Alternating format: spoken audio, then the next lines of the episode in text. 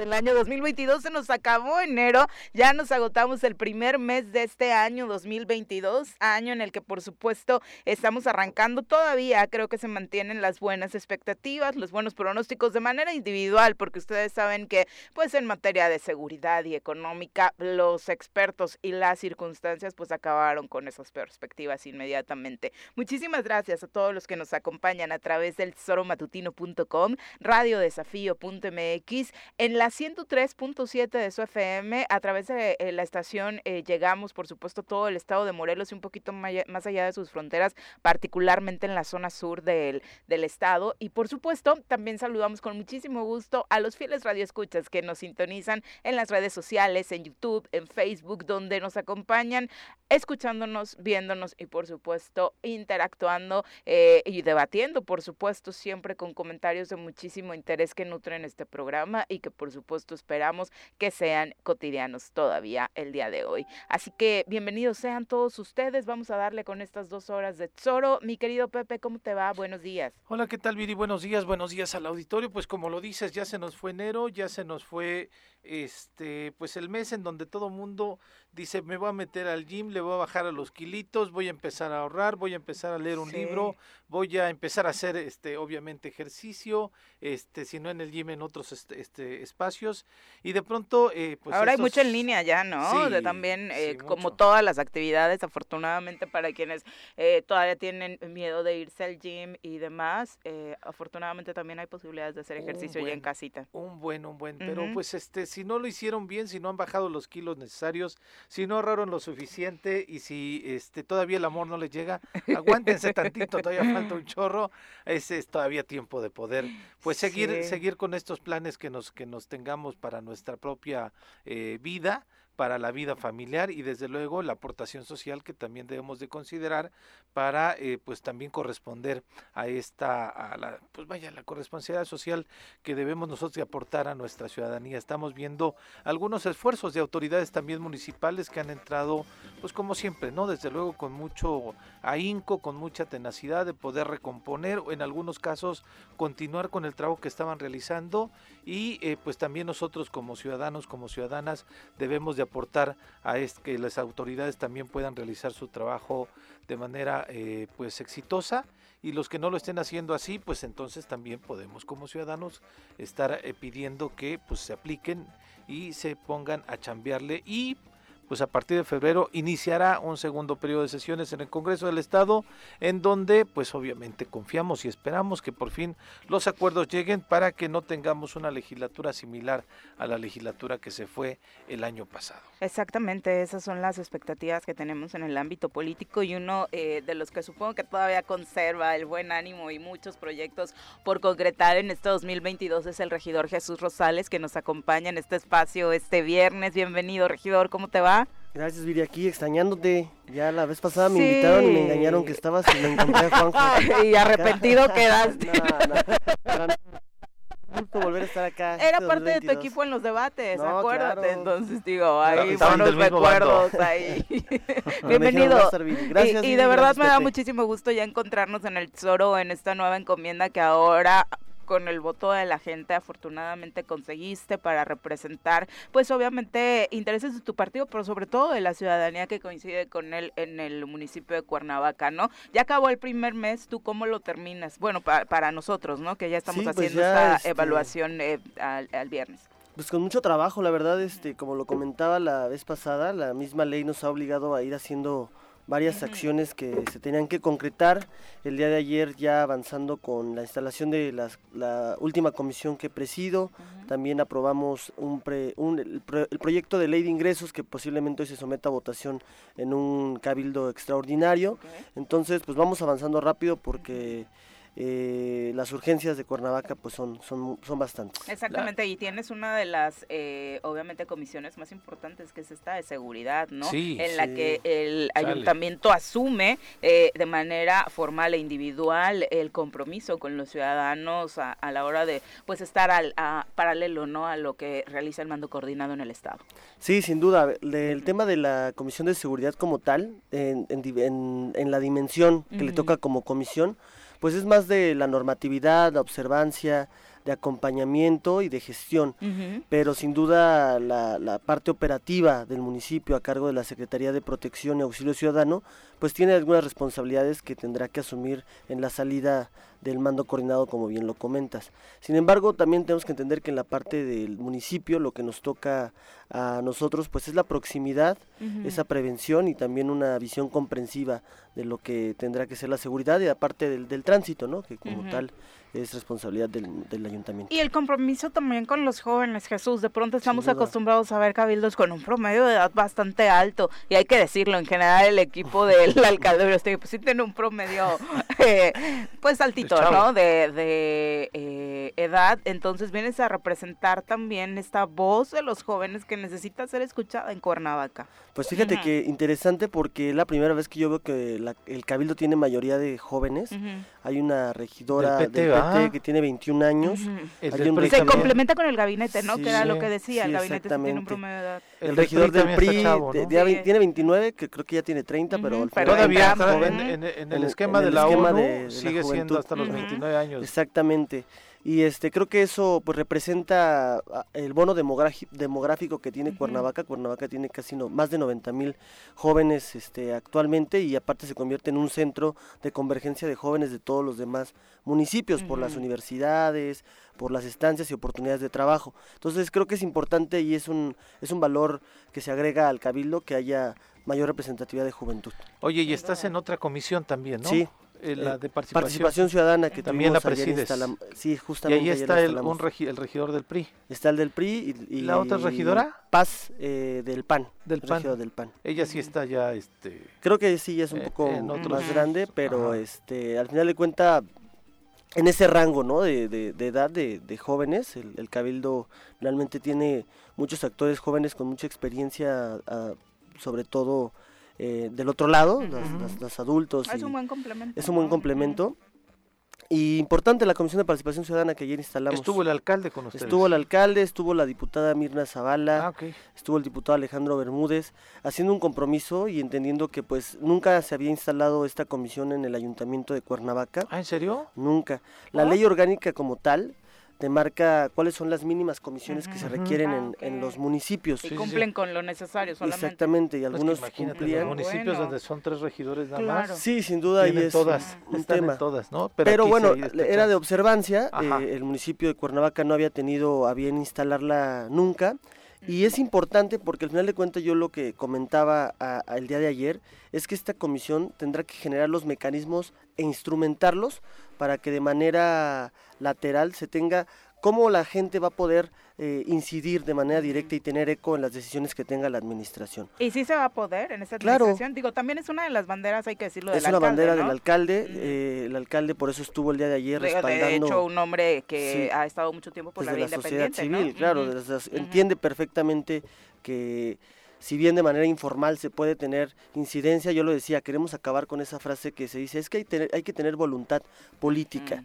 Pero no, bueno, una cosa es esperar a, la que en el vaivén la persona quiera o no quiera, pero y otra cosa que se tengan bien instrumentados las acciones que los ciudadanos puedan tomar para incidir Excelente de manera punto, Jesús, porque hay muchas cosas que no es de que quieras o de que despiertes buena ondita, con buena vibra y quieras trabajar, no, hay cosas que se tienen que hacer sí o sí, y si no tendrás que asumir la responsabilidad. Exactamente, no, y en ese sentido, por ejemplo, la comisión va, va a emitir un reglamento de participación ciudadana y vecinal, donde tendremos, por ejemplo, la iniciativa ciudadana, para que los mismos este integrantes, vecinos, de los consejos, organizaciones de la sociedad civil puedan presentar los acuerdos que quieran al, al al este al cabildo, y mucho que, que, se preocupaban era que por ejemplo ellos están muy interesados en instrumentar una especie de revocación de mandato para sus autoridades electas auxiliares no entonces digo es este platicar con la gente ese tipo de dinámicas que se puedan quedar claras en algún instrumento y sobre todo pues que generen esa parte que le llamo vinculatorias, que sean este obligatorias y que generen responsabilidad al no atenderse. Pues está todo dar, será el, antecedente de, de esto, porque además en, en, Cuernavaca pues hay un buen de asociaciones de colonos, ¿no? Sí, muchísimo. Aparte de los consejos de mucha organización, mucha organización, la verdad. Fíjate que somos, es que la ciudad está pues obviamente constituida de una manera distinta, pero municipios como Zacatepec o, que es muy chiquito y que quiero mucho, pero es muy chiquito y tiene una cantidad de ayudantes municipales brutal. Sí, sí, a sí. la diferencia a diferencia que hay aquí en Cuernavaca solamente 11, pero estamos constituidos en delegaciones, pero las delegaciones dependen del ayuntamiento y están los consejos de participación ciudadana, pero también hay colonias que están ya constituidas de manera organizada, ¿no? Asociaciones de colonos que tienen pues este ya muchos años participando, hay incluso algunas muy pocas organizaciones de colonos que tienen manejando su propio sistema de agua potable, ¿no? Este Sí. hablo el caso de, de la colonia Delicias, Delicias, justamente. este, en donde alguna vez eh, viví por allí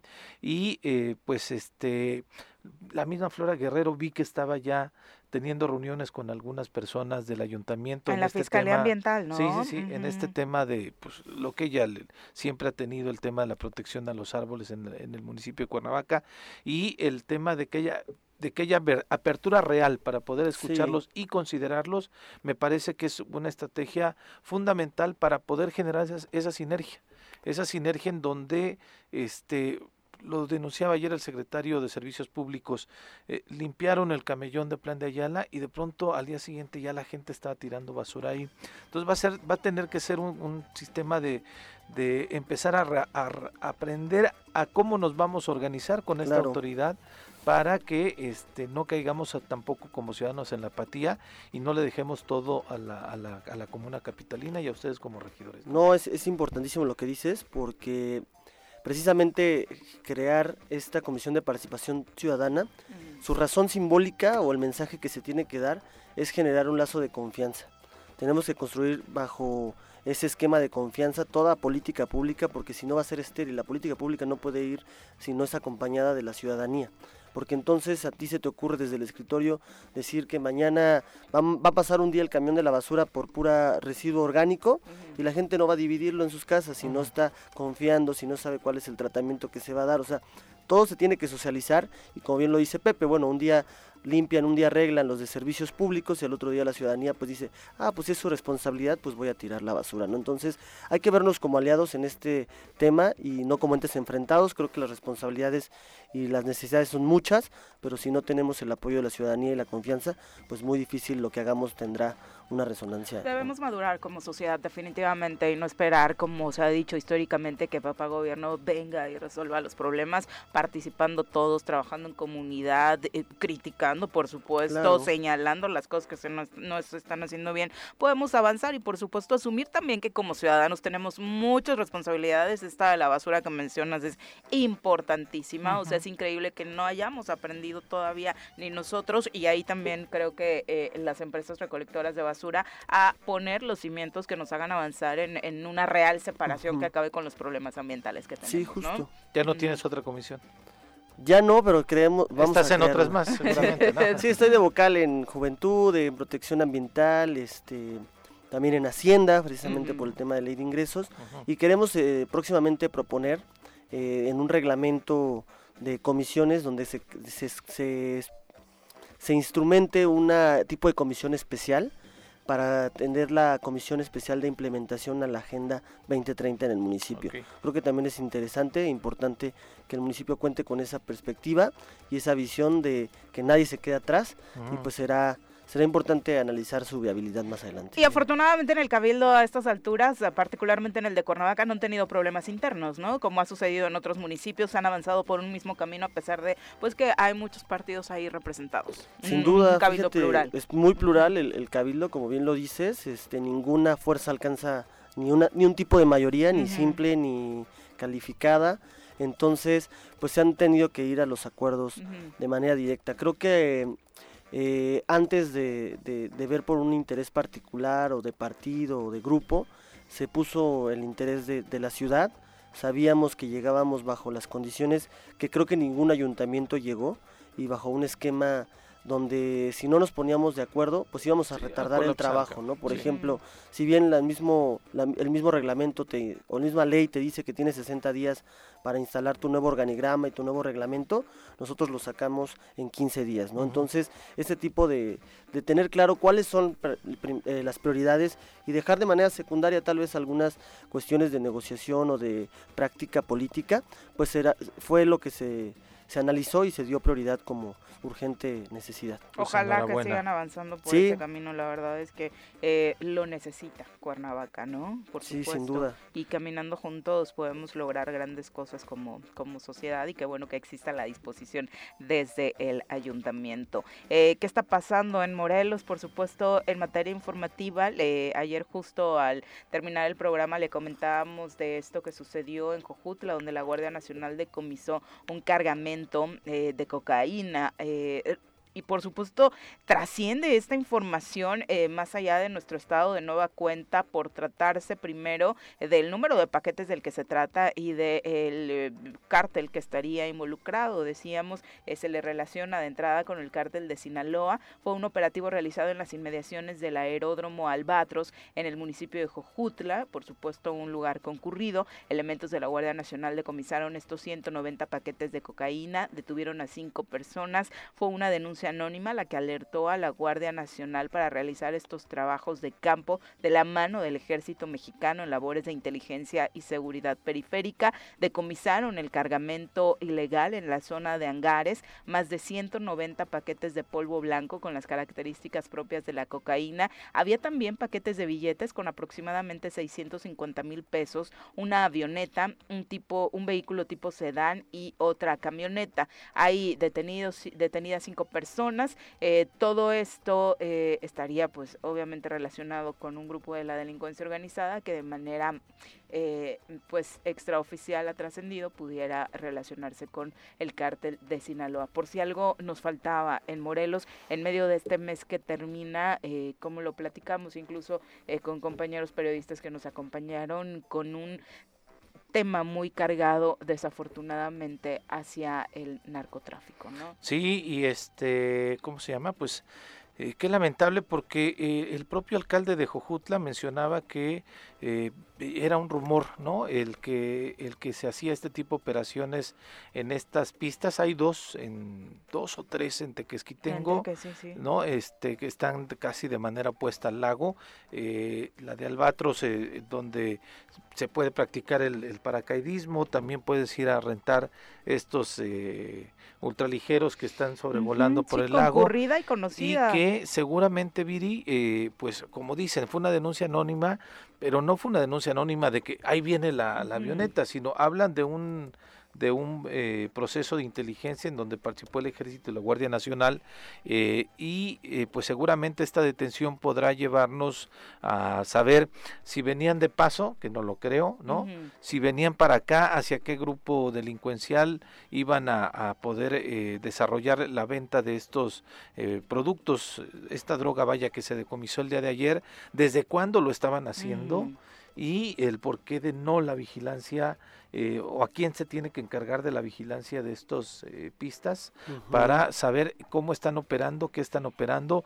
Debe de haber bitácoras, al menos eso es lo que yo creo, que debe de haber bitácoras de vuelos y eh, a partir de ahí pues generar este, si era la primera vez que esta avioneta llegaba a nuestro estado para pues descargar todo este tipo de cosas y ser una ruta vaya de del, de, la droga en el, en el estado de Morelos. Estaremos pendientes, se aplaude que la Guardia Nacional y que el ejército hayan, eh, pues, dentro de toda la vorágine del, del que vivimos en el estado, que hayan actuado y, pues, desde luego estaremos dándole seguimiento a ver qué onda, ¿no? Sí, por supuesto, porque la pregunta vuelve a ser cuántas veces no estaría sucediendo esto con la colusión seguramente de algunas autoridades relacionadas con la seguridad y por supuesto eh, pues generando un negocio pues que sabemos es bastante lucrativo, ¿no? Mucho se ha hablado de la posición estratégica que tiene nuestro estado geográficamente para el trasiego de este tipo de sustancias y por eso pues desafortunadamente ha sido común este tipo de noticias, ¿no? No, y se desconoce, eh, bueno, más bien desconoce el tema de la regulación de ese tipo de pistas porque me parece que son de carácter privado, ¿no? Entonces, lamentablemente, eh, pues eh, tiene que buscar la, la, forma de cómo pueda vigilarse porque pues es un tema de, de, que no se puede ocultar esas voces, como se dice por ahí. Y, este, y lamentablemente, pues, si se prestan para esto, tendrían que incluso retirarles ese tipo de permisos con los que cuentan. Sí, desde luego. Sin duda, son eh, ya las 7 con 22 de la mañana. Bueno, sobre Temisco ayer lo comentábamos para varios también que nos preguntaron, estas balaceras, enfrentamientos registrados eh, la noche del eh, miércoles, del, ya madrugada prácticamente del jueves, entre grupos criminales en diferentes colonias de Temisco, dejaron como saldo precisamente una persona detenida y obviamente esta, esta situación, al final fueron dos. Sí, sí eran dos, uno de hecho creo que falleció ya porque... Uno falleció. Y el otro estaba en el hospital. Lesionado, y después falleció en, el, en, el, hospital y el otro obviamente se encuentra detenido. Vecinos de Temisco, incluso algunos municipios de Xochitepec, subieron a grupos de alertas sociales que ha sido el, eh, punto más álgido para eh, reportar este tipo de temas o el, el, más de uso común. El enfrentamiento estaba activo y todo el mundo tuiteando o poniendo en los grupos de alertas, particularmente en Facebook, como se escucharon armas automáticas por eh, varias colonias, lo que causó pánico porque pues parecía eso, ¿no? Precisamente una persecución. Según han dicho autoridades eh, estatales, actualmente la disputa entre miembros de una incisión del cártel Jalisco Nueva Generación e integrantes del grupo eh, conocido como los colombianos, pues estarían teniendo este conflicto en y que, Morelos. Y que después aparecieron dos vehículos que los vecinos se reportaban, tenían armas, tenían como algún unos radios de comunicación, exactamente, dos camionetas que aparecieron en el transcurso de la mañana y que, eh, pues sí, al parecer tenían algo que ver con este enfrentamiento que se dio en esta madrugada del jueves allí en el municipio de Temisco. Una de ellas en la calle Mate, en la colonia El Estrío, ahí estaba una camioneta Nissan tipo X-Trail color gris, placas de Morelos con impactos de arma de fuego y manchas de sangre del lado del conductor. La otra, una camioneta Mazda con placas de circulación de Guerrero, se ubicó eh, con dos cargadores de arma larga, además de prendas de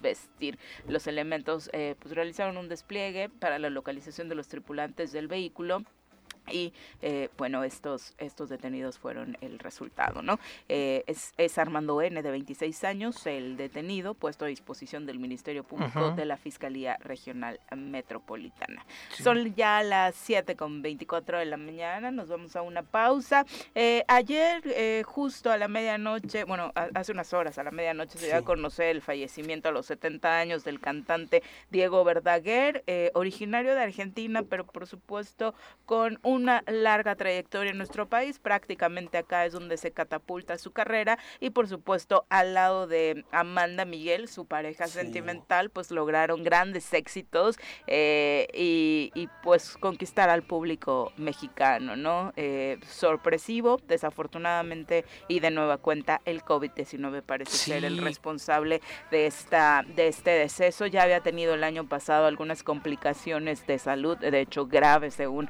relataba su propia esposa y bueno, desafortunadamente y seguro, eh, pues esto vino a traerle eh, pues consecuencias a, su salud que hicieron que tuviera menos posibilidades de enfrentar con fuerza este COVID-19. ¿no? Que andaba con nuevo disco, ¿eh? Y gira, ¿no? Ya iniciaban el 3 de febrero, gira en Estados Unidos, 70 se veía más se joven. Veía más Sinceramente, joven, cuando vi su edad me sorprendió porque era un hombre que trabajaba mucho en su imagen. Eh, pero bueno, eh, que en paz descanse eh, Diego Verdaguer. Son las 7 con 25 de la mañana, nos vamos a una pausa, regresamos con más.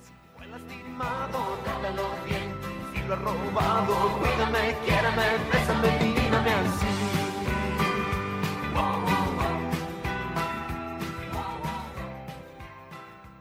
Bueno, y decía para el karaoke, las de su esposa son las ah, mejores. o sea, sinceramente para mí sí, lo de Amanda es otro, otro nivel, ¿no?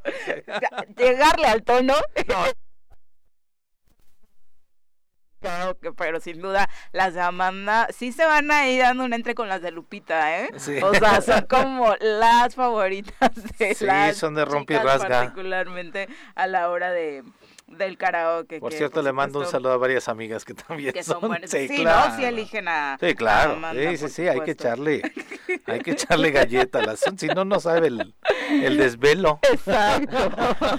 Arnaldo, bueno, tienen varias en dúo también, ¿no? Sí. O sea, sí tenían varias canciones en común en las que, por supuesto, la intensidad de ambas voces también permitía que se lucieran. Eh, Arnaldo Pozas, un abrazo, querido profe, muchas gracias por acompañarnos. Leti Gutiérrez, querida, saludos. Un gran proyecto y nos da muchísimo gusto, Leti, eh, felicitarte, que obviamente ha sido parte también de este programa a través de la sección de literatura infantil y que ahora está incorporada precisamente con estos temas en, la administración pública de Temisco. Ojalá, de verdad, a través de la cultura se pueden lograr muchísimas cosas, de la lectura, por supuesto, ni se diga, y trabajar con los niños va a ser uno de los temas eh, importantes precisamente para, para este año. Y vamos a entrar de lleno con la información, ya nos acompaña a través de la línea telefónica, hablando precisamente del municipio de Temisco, nuestro querido Carlos Caltengo, Caltenco, a quien saludamos con muchísimo gusto a través ahora de la línea telefónica. Carlos, ¿cómo te va? Muy buenos días.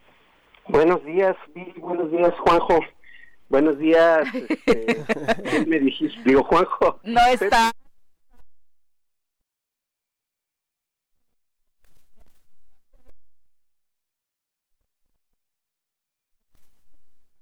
Pone seriedad, eh, Carlos. No seas así de llevado con Pepe. no, pues es que hay que romper el turrón para eh, que eh, empezar bien el día. Y también estaba el regidor Jesús Rosales en cabina ah. acompañándonos hoy eh, como Buen día, Jesús. Buenos días, secretario. Aquí a la orden. Carlos, comentar, eh, primero, estamos terminando el primer mes de la administración que encabeza eh, Juanita Ocampo. ¿Con qué se han topado? ¿Cómo ha sido este arranque? Eh, bueno, nos hemos topado con algunas cosas este, eh, irregulares eh, y en otros casos, pues, este, hasta cierto punto, como, como luego ocurre con muchas administraciones al cierre, este, las sorpresas, ¿no? Encapsuladas. una de ellas, una concesión del todo irregular hacia una asociación civil del organismo operador del agua potable de Acatlipa, que se tramitó pues a las carreras en las últimas semanas del mes del año pasado. Y que el Congreso tuvo a bien este, remitirnos para para la reconsideración. Dentro de las cosas más más este alarmantes eh, en el momento en el que el, cabildo sesiona para para tocar el tema este pues los habitantes de Acatlipa se alarman, se alertan de que se pudiera ratificar por parte de, de la administración entrante esta situación. Y afortunadamente este la digamos el sentido común eh, hace que se tenga que reponer el proceso. No va a ser a una asociación civil va a ser bajo la figura de, de un consejo de participación social. Este eh, y bueno es positivo porque se va a poder regularizar un sistema que, que prácticamente desde su nacimiento ha estado, eh, bueno, pues eh, funcionando de una manera eh, poco regular en el sentido del, del funcionamiento del servicio que dan a la ciudadanía, pero este digamos que con algunos vacíos jurídicos que se tienen que, que reglamentar para evitar cualquier tipo de problema. Oye, eh, por supuesto, uno de los temas más importantes, no solamente en Temisco, sino en todos los municipios, es el de la seguridad. Ahí sí han asumido la firma del mando coordinado, Carlos, pero también ha hablado la alcaldesa de la posibilidad, y de hecho lo hizo desde campaña, de que pudiera estar acompañada esta operación del mando coordinado con presencia eh, federal, particularmente de la Guardia Nacional. Sí, de hecho, este, desde el 15 de diciembre, a petición precisamente de la presidenta, hay un destacamento pequeño que se va a incrementar en los próximos días eh, para eh, una mayor presencia territorial de la Guardia. Eh, tengo entendido que va a arribar una cantidad importante de elementos y se están revisando las condiciones para su, su instalación. Además, la parte municipal está haciendo lo que corresponde porque va a proponer un, un predio para instalar una comandancia tal y como lo anunció el presidente de la República el día 22 de diciembre. Entonces estamos en la mejor disposición de actuar de manera coordinada. Eh, esto se ha logrado a través de la Mesa de Coordinación para la Paz, que, que, además quiero decirles, eh, pues participan las autoridades y las instituciones de seguridad del país en todos los niveles. Este, entonces, eh, digamos, hay un buen nivel de coordinación. Oye, Carlos, el titular o la titular, es titular de la de la seguridad pública en Cuernavaca, ¿fue una propuesta de la presidenta o fue una propuesta de la Comisión Estatal de Seguridad Pública? Ignoro qué pasa en Cuernavaca. Perdón, en Temisco, discúlpame. discúlpame, Carlos. Fue una propuesta. ¿Ya ves que te la tenía que devolver? ah, no es cierto, la regué. fue, fue una propuesta este, eh, consensada eh, en este precisamente en este espacio es, un, es el capitán Rubén Sánchez, eh, capitán de, de, la Fuerza Aérea Mexicana. Ah, caray. Mm. Él es el titular de, de la Secretaría Ejecutiva de Protección Ciudadana.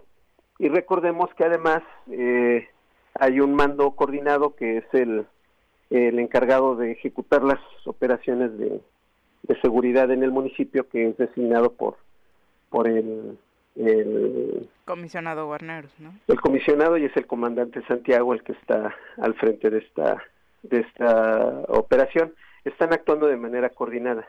Eh, hay una buena coordinación en todos los niveles y esperemos que se vaya, eh, digamos, avanzando en los próximos meses en esta consolidación aunque obviamente a la ciudadanía le preocupan, Carlos, situaciones como las que se vivieron eh, hace, bueno, ayer por la, por la ah, madrugada, antier por la noche, en esta persecución que se da, según se dice, por varias colonias, el tipo de armas para cómo sonaron, que habrían sido utilizadas. Eh, desafortunadamente, y lo sabes, los últimos años hemos vivido así en el municipio.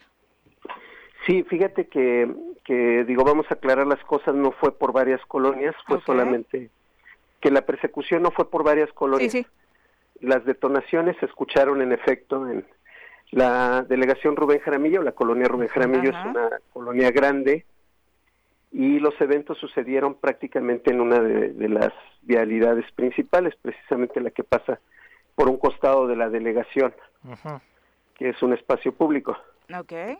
Eh, eh, fue un enfrentamiento con la policía. Eh, se logró la detención de uno de los de los este, de las personas o de los integrantes de este grupo armado. Se logró recuperar armamento y dos unidades en las que se transportaban y otro más que resultó lesionado se trasladó al hospital, pero ayer en el transcurso de la mañana lo reportaron su fallecimiento.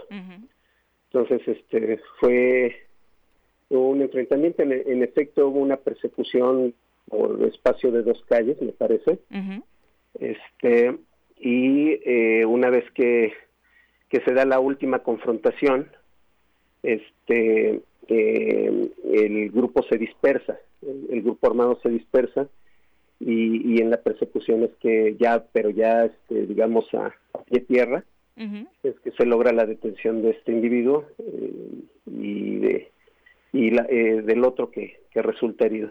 De nuestra parte, una patrulla resultó pues eh, muy dañada por la balacera, ¿no? Con impactos.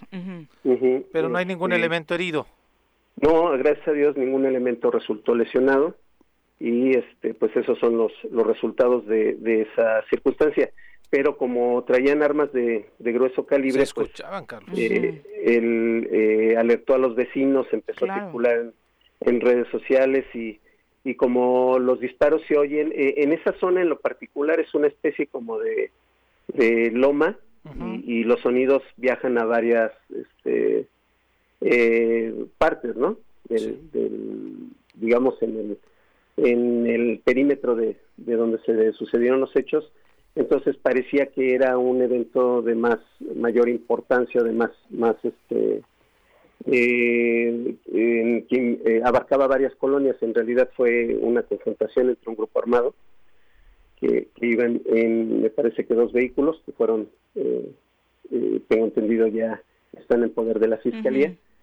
Y el digamos el tema con la patrulla de, de la policía municipal y las, las detenciones que les comenté. Qué bueno que la aclaras porque al inicio de pronto en algunos medios estaban comentando que había sido primero un enfrentamiento entre dos grupos delincuenciales y en donde después intervino la policía, pero no, es un grupo completamente pues vaya identificado eh, contra la policía y en donde resultó la detención de dos personajes.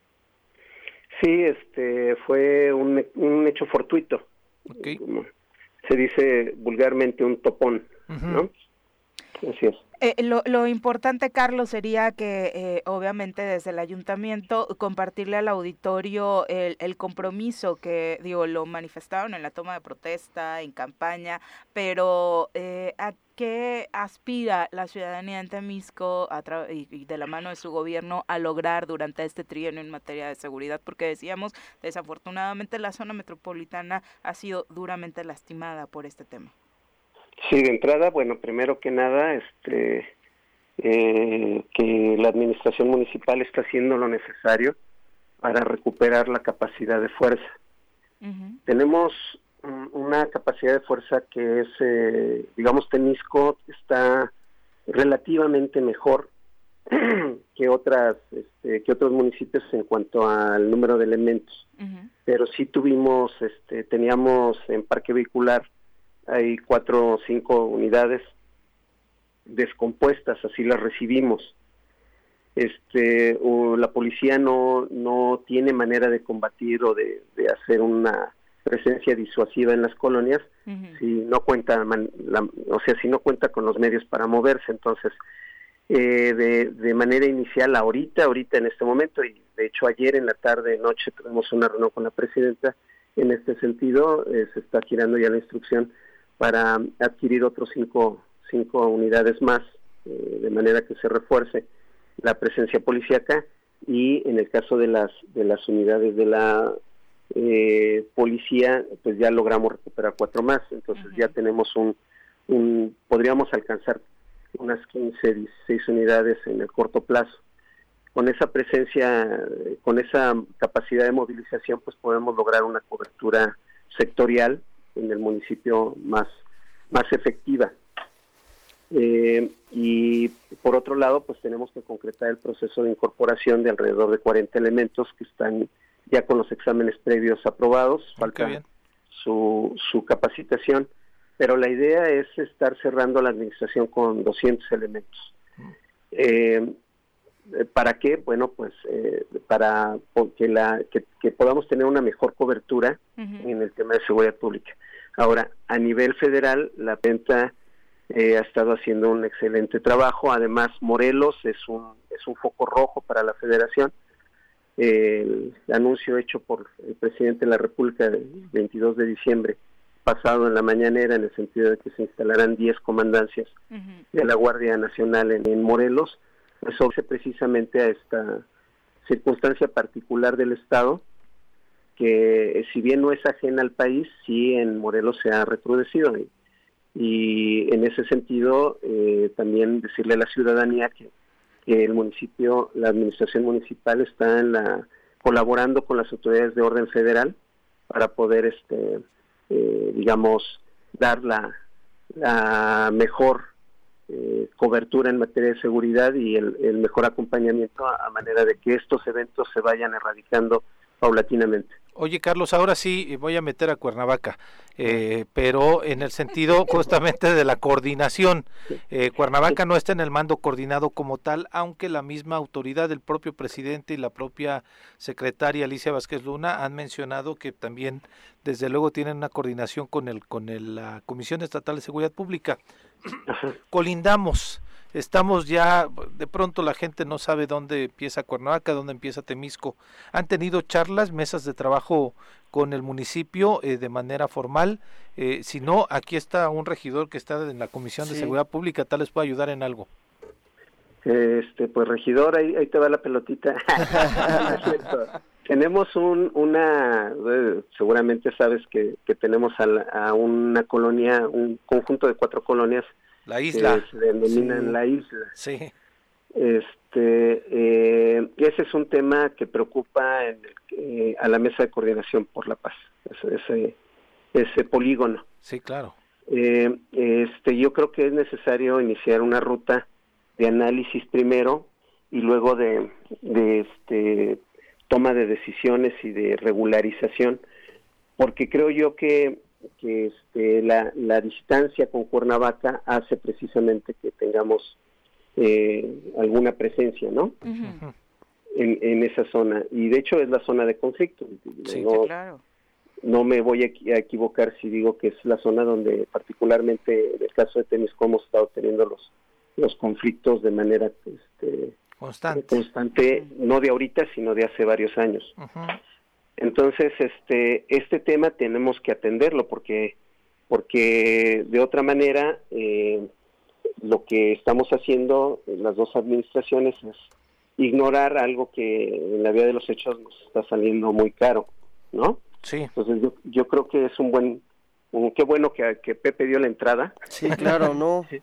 este, hay que atenderlo. Yo creo que sería muy conveniente tener un acercamiento con, con, con la, eh, digamos, la, los dos presidentes que además tienen excelente relación, José Luis con, con nuestra presidenta Juanita eh, eh, y empezar a hacer a ver una ruta cómo atendemos este tema de manera coordinada porque ah, tengo entendido a, a, Cuernavaca de repente le cuesta trabajo desplazar porque está muy distante de Cuernavaca, ¿no? Las vialidades sobre todo tienen que llegar a Temisco Centro y subir y entrar a, hacia... Recorrer este, otras tres colonias para llegar a la suya. Sí, no, eh, bueno, eh, Cuernavaca y con Temisco somos una de las dos zonas metropolitanas del estado. Ya lo adelantábamos y trataremos de buscar, generar los convenios necesarios para precisamente eh, inhibir y, evitar esa comisión de delitos y de faltas administrativas que pareciera que, que, funcionamos como frontera, ¿no? Lo cometes en Cuernavaca y te pasas al otro municipio y con eso ya inhibes o evitas que poder ser detenido entre algunas otras funciones. Entonces sí, me parece importante, secretario, poder tomar en consideración ese tema. Nosotros, eh, por parte de Cuernavaca, hemos ya dividido la ciudad en polígonos. Un polígono importante es este el que contempla a la isla, pero será bueno eh, hacer esa compulsa entre las estrategias para generar eh, una visión que nos ayude a los dos a mejorar esa prevención del delito en, en la parte de la isla. Sí, sí, sí, y con toda la disposición de parte nuestra para colaborar eh, con ustedes, ¿no? Y, poder este ir eh, generando condiciones de paz con la ciudadanía. Yo lo que sí le quisiera transmitir a la ciudadanía es que este pueda eh, tener la seguridad que en el mediano plazo, en los próximos meses, vamos a ir logrando mejores condiciones de paz para el municipio. Esperamos que así sea, Carlos. Sin lugar a dudas es una, eh, insisto, preocupación constante por parte de la ciudadanía y por supuesto sería una gran noticia saber que se ha logrado reducir el número eh, de índices delictivos eh, ahí. Muchas gracias por acompañarnos. A la orden, a la orden, Viri, un abrazo, espero verlos pronto ya en cabina. Oye, Carlos, así sea, por supuesto. Una última pregunta que además este ya estamos en fin de semana. Sigue el tema del alcoholímetro, ¿verdad? Este sí se está instrumentando. Eh, lo mejor es no conducir en estado de claro, sí, sí, sí. Vuelvo a insistir, este, eh, porque eh, en efecto, como bien dice nuestro amigo regidor, las conductas, las faltas administrativas no atendidas pueden convertirse o derivar en, en conductas antisociales ya más agravadas. Exacto. Eso es una constante y es, bueno, hay toda una teoría que es la teoría de las ventanas rotas, que por cierto comparte nuestra amiga Vázquez Luna y nuestro presidente de, Cuernavaca. Así es. Eh, en el sentido de que si no, si nosotros eh, permitimos, somos permisivos en este tipo de conductas y, también en, en el deterioro del entorno urbano, lo que ocurre es que se acentúan y entonces ya escalan a un nivel de delincuencia. Entonces, este, por esa razón es que eh, se va a establecer una tolerancia cero con la conducción bajo este, los influjos del alcohol. Sobre todo porque es una zona eh, que, que tiene impacto particular propio, es decir, este, tenemos muchos bares en, en Temisco, pero también eh, pega por la cercanía con Zapata, que también tiene muchos bares, con Xochitepec. Entonces es como una zona de recreo, ahora se ha trasladado para acá por la circunstancia de seguridad de Cuernavaca y en, en ese sentido, este, pues tenemos que ser responsables cuando salimos a, a, este, a la convivencia. Yo creo que no solamente por la razón de la pandemia, hay que evitarlo, ¿no? Pero también hay que organizarse. Normalmente se salen grupos de amigos, pues uno que haga la labor de sacrificio. Sí, hay mucho trabajo que hacer en esa materia. Un tema que a ti te interesa mucho precisamente es el conflicto social y desafortunadamente Temisco tiene graves problemas en materia de alcoholismo y otro tipo de adicciones que también han provocado que se iban eh, conflictos sociales como los que vivimos, ¿no? En este deterioro eh, como sociedad. Sí, así es, así es. Muchas pues gracias, Carlos. Muy buenos días. Éxito, secretario. Gracias, a la orden, estamos para servirles.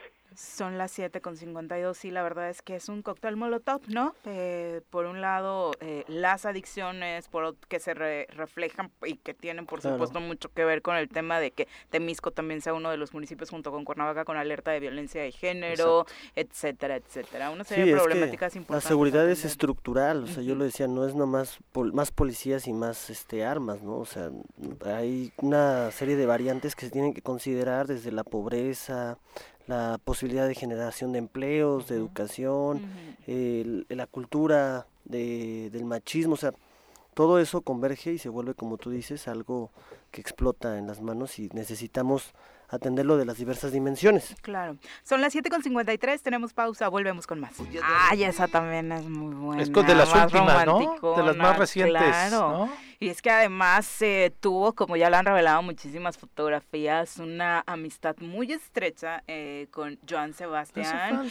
Y sin duda juntos, eh, pues hicieron muy, muy buenas cosas. Eh, la verdad hay que decirlo, nos regalaron muy buenas composiciones y además una nueva etapa que Joan les ayudó a muchos en eso, ¿no? A Vicente, también recién fallecido, que catapultó su carrera con sus últimas composiciones y por supuesto en el caso de Diego no fue la excepción son las 7.56, vamos a saludar con muchísimo gusto a través de la línea telefónica al doctor eh, Miguel Ángel Van eh, que bueno, ya seguramente usted lo sabe, esta charla esa manera de despedida, precisamente porque se anunció esta semana que deja el estado de Morelos. Doctor, ¿cómo le va? Muy buenos días. Muy bien, pues agradeciendo todo el apoyo que el show matutino y todos los medios nos brindaron para poder realizar nuestra labor porque prácticamente los medios se convirtieron en una parte importante de la brigada Correcaminos.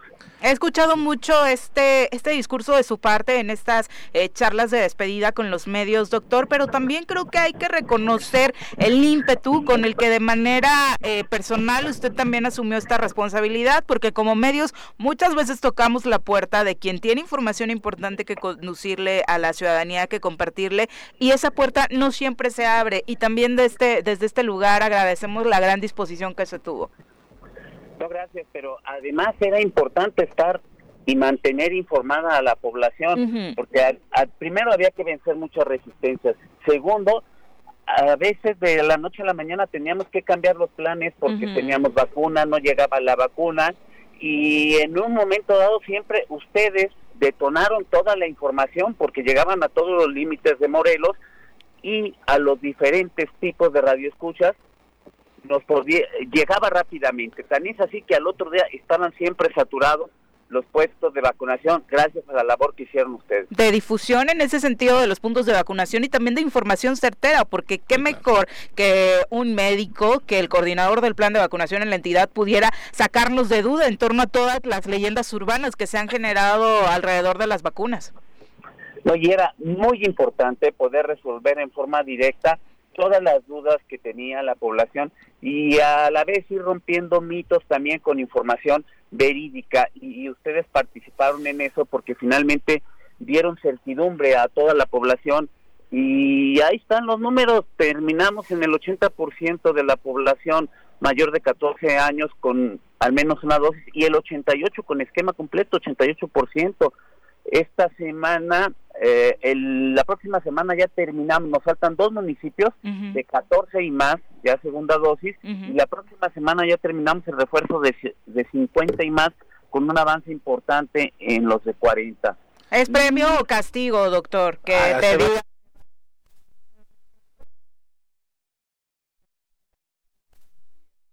atender desde una oficina viendo la vista al mar estaría padrísimo.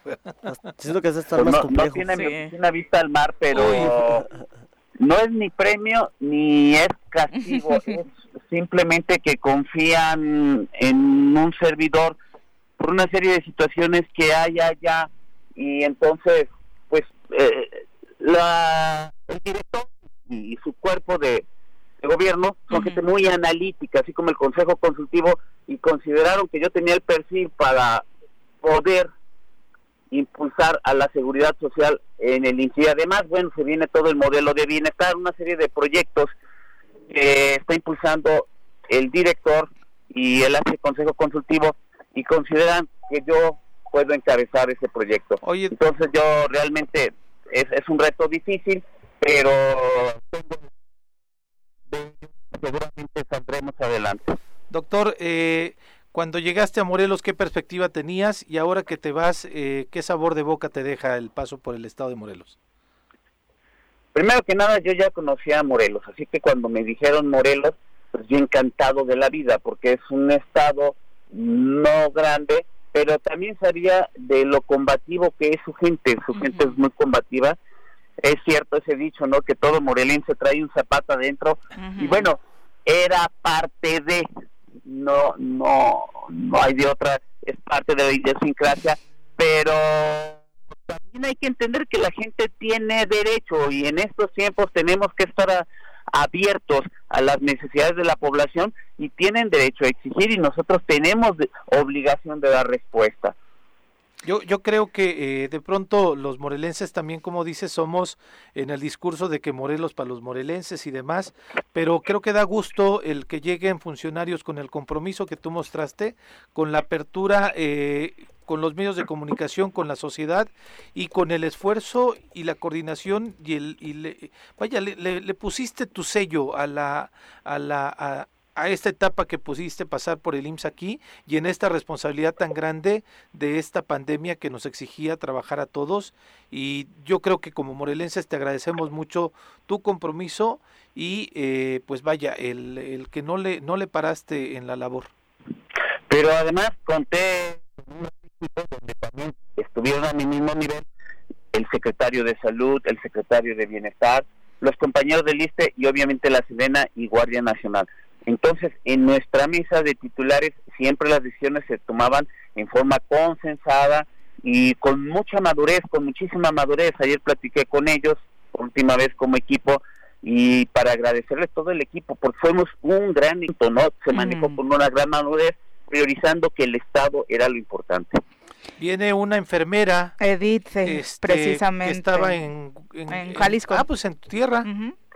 Sí, sí, ella, ella es de Chiapas, pero fue delegada, e, es la delegación más grande del de, Instituto Mexicano del Seguro Social Jalisco.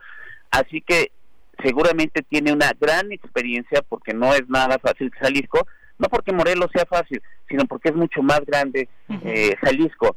Entonces ella trae una trayectoria muy importante, ella tiene enfermera, pero tiene doctorado, una gente muy preparada y de acuerdo al, al perfil que escogieron. Entonces, seguramente va a continuar con esta labor y además aquí hay un gran equipo que le va a ayudar a seguir con todas las labores del instituto. ¿En qué etapa nos encontramos ahora que hablábamos de los eh, eh, mitos que se generaron alrededor de la vacunación? ¿Crees, doctor, que ya la ciudadanía en México tiene plenamente aceptado que vacunarse es la opción para librar la pandemia? Yo creo que sí. México es de los países que más altos niveles tiene de vacunación. En muchos de los estados rebasaron el 90%. El decir que nosotros tenemos el 89% al menos con una dosis, esto nos habla de que la gran mayoría de la población tiene conciencia de la importancia de la vacunación. Y ahí está reflejado, aunque el, el contagio está imparable, ¿eh? imparable. Y sin embargo, a pesar de esto, la presión hospitalaria sí es importante, pero no cómo fue en la tercera hora. En la tercera ola, con un cuarto del tipo de contagio que tenemos, ya teníamos más de 200 pacientes. Ahorita tenemos 80, por cierto. todavía puede empeorar esta situación, es decir, para quienes eh, pues estamos pendientes de el, semáforo, hoy te vas cuando estamos en amarillo, de acuerdo a la tendencia que se han venido manejando, del número de contagios, de cómo nos estamos cuidando, ¿podríamos todavía ir a un semáforo eh, abajo? La probabilidad es sí, porque el día de hoy ya tenemos 80 pacientes hospitalizados en los tres hospitales del instituto, tenemos 19 en Cuautla ya, 14 en Zacatepec y Cuernavaca 47. ¿Y este incremento se dio de, de cuándo acá? Este, ¿Fue de diciembre para acá o de enero para acá, de, doctor? De miércoles para acá se desató porque en Cuautla teníamos muy pocos pacientes en Zacatepec el martes ya no teníamos pacientes y hoy ya tenemos 14 y en Cuautla que habíamos tenido 5 o 6 ya tenemos 19. La pandemia estaba estancada en Cuernavaca y se detonó ya al resto de los municipios como acabamos de hablar. O sea, seguimos en ascenso nosotros, seguimos en ascenso y esto es alarmante tenemos que extremar medidas. Esto se debe a que nos estamos confiando bajo este argumento de que el Omicron solo es eh, una gripita. Eh, son dos factores. Puede ser exceso de confianza, pero también a la gran velocidad de, de transmisión de esta cepa, que prácticamente es imparable. Es imparable, así que debemos de extremar precauciones. Doctor, eh, el, ahorita con estos números que tienes de hospitalizados, también ya hay un amplio margen de gente que está hospitalizada y que no tuvo ningún esquema de vacunación. Sí, se sigue generando eso. Eh, nos llegan ya menos, aproximadamente el 60% no están vacunados, pero de los que se agravan y mueren, sí, 8 de cada 10 no estaban vacunados.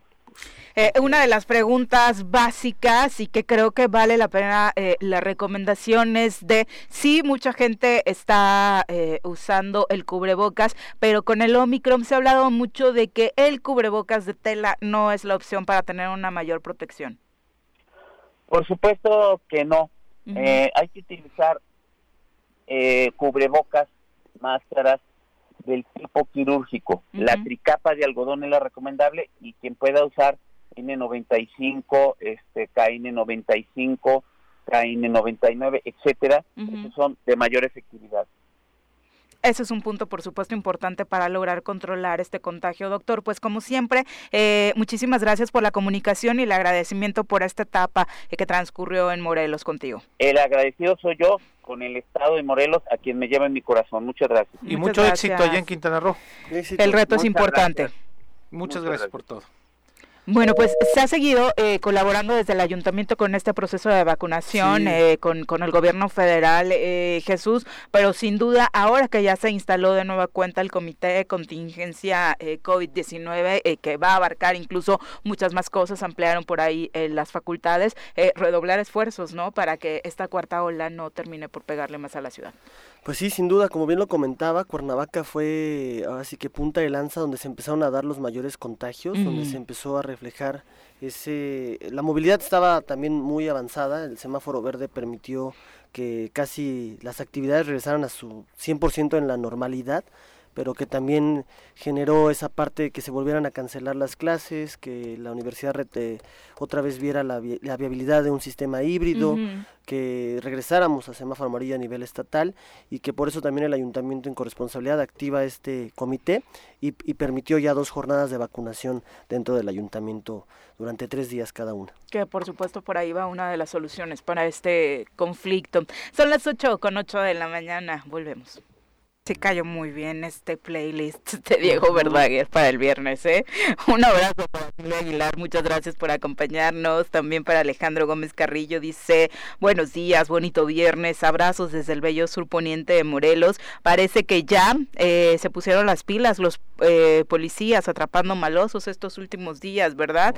Van, van avanzando, por supuesto, y esa es una buena noticia siempre. Vicky Jarquín, un abrazo para ti, muchas gracias por acompañarnos, buen fin de semana, igual para Virginia Colchado, para Laura Báez, que dice felicidades al doctor Van Dyck, eh, un excelente trabajo el que realizó, también como parte del reconocimiento que hace la ciudadanía. Miriam Mena dice sobre la pandemia, la verdad es que sí se están confiando, eh, según porque no es tan fuerte. Si es fuerte, la pasa uno mal al vacunarse, pero la verdad háganlo porque la pasan peor cuando eh, están contagiados. Entonces, por favor, avancen en ese tema. Ojalá que continúe avanzando la vacunación, por supuesto. Muchas gracias. Y ahora saludamos con muchísimo gusto a Francisco Rodríguez, eh, quien gerente de OCRA, a quien saludamos con muchísimo gusto esta mañana. Francisco, ¿cómo te va? Muy buenos días. Hola, Vivi, ¿cómo estás? Muy buen día. Hola, Pepe. Muy buenos días. ¿Qué Curro? ¿Cómo estás? Muchas gracias, por acá. Para la charla, eh, Francisco. Eh, estadísticas que hemos visto en los el último año 2021 y lo que hayamos venido platicando contigo también en años recientes no ha cambiado la tendencia respecto a que el robo de vehículos sigue siendo eh, uno de los delitos de más eh, alto eh, impacto más constante en Morelos sí mire como lo mencionas siempre aquí en, en, el municipio de Cuernavaca en el estado es un delito que que no ha no ha sido combatido y dado dado a la baja. Te, comento, este año 2021 que cerramos, eh, se, robaron aquí en, el estado de Morelos 1.316 carros asegurados nada más, o sea, te, te digo que el 35% del parque vehicular que circula en el estado más o menos está asegurado únicamente, entonces... ¿35%? Más o menos, aunque acuérdate que, que la Secretaría de Movilidad te obliga a pagar un seguro. Pues se supone, ¿no? Para, para emplacar. Pero, pues la gente le busca y le da la vuelta y este, te, te, este, presenta un, una póliza falsa o la, o la o la cancela después de emplacar. Es bien cortito el porcentaje que nos estás dando, Francisco. O sea, muy bajo. Lamentablemente no hay cultura todavía aquí del seguro en, México y menos aquí en Morelos. este, a pesar de que pues tú puedes contratar un seguro de, este cobertura limitada que nada más te cubre si tú causas un, un percance o, o, o, uno que te cubra el robo. Entonces la gente hasta que no le pasa un, un siniestro, pues ya este ahí más o menos la piensa y fíjate que pues 1.316 carros nada más asegurados en el 2021, que es el 35%, se robaron en el estado, eh, pues nada más ponle 35%, 1.316 han de haber robado triple. 5.000 carros. Sí, claro. O sea, muchísimo el, el todavía el índice de robo que hay aquí en, en Morelos. Oye, Curro, voy a hacerle... Estados... Dime, Pepe. No, no, concluye, concluye, perdón. Eh, es uno de los estados que pues no ha podido combatir el, este este flagelo que pues, si no es que con el narcotráfico es el delito que más este genera ganancias a la, a la delincuencia, ¿no? Claro, y que tiene que ver totalmente uno con el otro, seguramente. van, siempre van este, relacionados porque pues tú sabes que para un secuestro, una ejecución, un robo, todo, pues vas a ocupar un, un vehículo robado. Sí, claro. ¿El robo con violencia ha aumentado? Sí, mira, eh, ha aumentado ya casi un 75%, también es muy preocupante. O sea, ¿qué quiere decir? Que todos los vehículos que se roban, el 75% te los roban, pues, este, a mano armada, ¿no? Porque no te lo roban con una casi navaja, sino que, pues, es con, con mano, a mano armada y te lo roban, pues, si no es que te, lesionen o te, te maten, pues, sí te, te, te, te lo te lo quitan este con violencia a mi eh, eso también eh, por, por las propias condiciones de seguridad que han implementado los productores de autos, ¿no? Es correcto, porque pues tienes que, tú para, para llevarte el vehículo tienes que llevarte el, la llave, ¿no? Se trae un chip, si no, no, no prendo. O sea, ya antes te acuerdas que era estacionado, que se lo robaban y se iban y, con, y así, pero ahora pues sí es, es más, más el robo que te lo quiten con violencia, ya sea que te bajes a una farmacia, a una tienda de estos este, los Oxos, ¿no? Entonces, pues ahí es el riesgo, ¿no? Y, pues nosotros tenemos detectados ahí a los lugares donde más robo de este tipo hay y estamos ahorita trabajando con, con la administración que va iniciando con el maestro José Luis Muñoz, que está muy preocupado y está muy preocupado en este, en este aspecto y nos pidió el apoyo para poder combatir este, este tipo de delito y pues como sabrás, hemos apoyado con una camioneta que, trae un, sistema de, telemetría, un sistema de unas antenas, que todos los vehículos a partir del año 2011 salen de agencia con una calcomanía, si te has dado cuenta, un chip que viene pegado en el, en el parabrisas, que es el repube. Ajá. Entonces, ese repube es, este, vienen los datos del vehículo. Acuérdate que eh, el número de serie de un vehículo es como el nombre y apellido de una persona, nunca va a haber dos iguales. Y eh, entonces eh, ese, ese chip viene registrado en, el registro público vehicular y en caso de que te lo roben, plataforma lo sube al sistema y otra al sistema y entonces nosotros, este, por medio de esa camioneta, cuando detectamos un vehículo con, con reporte de robo, pues este se asegura y se revisa y si en caso de que traiga reporte de robo se pone a disposición mi vida. Entonces ha dado excelentes resultados en este en estos primeros meses, en estos primeros días del mes de enero de la, de la administración. Y eh, hemos ahorita asegurado nada más del día 8 de enero que inició los operativos con la Policía Municipal de Cuernavaca, hemos asegurado más de 20 vehículos. Te comento, todos esos vehículos alterados en sus medios de comunicación, Viri. Todos. ¿Qué quiere decir? Que la camioneta los detecta porque el chip que trae también son falsos, o sea, se los cambian. O que se lo quites o que se lo cambies. Entonces, a la hora de que la camioneta lo detecta por ser un chip falso, se le tiene que, que revisar manualmente por el policía. Entonces, al revisar manualmente por el policía físicamente el carro, pues resulta que el carro está alterando sus medios de identificación. ¿Qué quiere decir eso? Que están está alterados los, los números de serie y le ponen otro número de serie. Esto es súper preocupante porque podemos darnos cuenta que aquí en Cuernavaca pues es un lugar que vienen a comercializar y a, a vender este tipo de carros robados lo remarcan y, lo venden a la gente que, pues, que no tiene conocimientos, ¿no, mi Viri? Nada más para que nos quede eh, claro, eh, de estos eh, más de 20 vehículos que han encontrado en, estas, en este operativo, la mayoría son que habían sido robados en otros estados y como dices, vienen a comercializar a Morelos. Sí, mira, unos yo creo que la mitad vienen del Estado de México y la Ciudad de México robados, pero otro tanto, Viri, son robados aquí en Cuernavaca. Y robados aquí en Cuernavaca y a los 15, 20 días ya están comercializándolos con, con documentación apócrifa y remarcado, Viri, también. Oye, pero eh, aquí me impacta porque, como siempre hemos dicho, ¿no? Cuernavaca es un huevito, entonces, por supuesto que si te roban el auto y lo venden acá, claro que te lo vuelves a topar fíjate que eso nos pasó el miércoles pasado en un punto de revisión.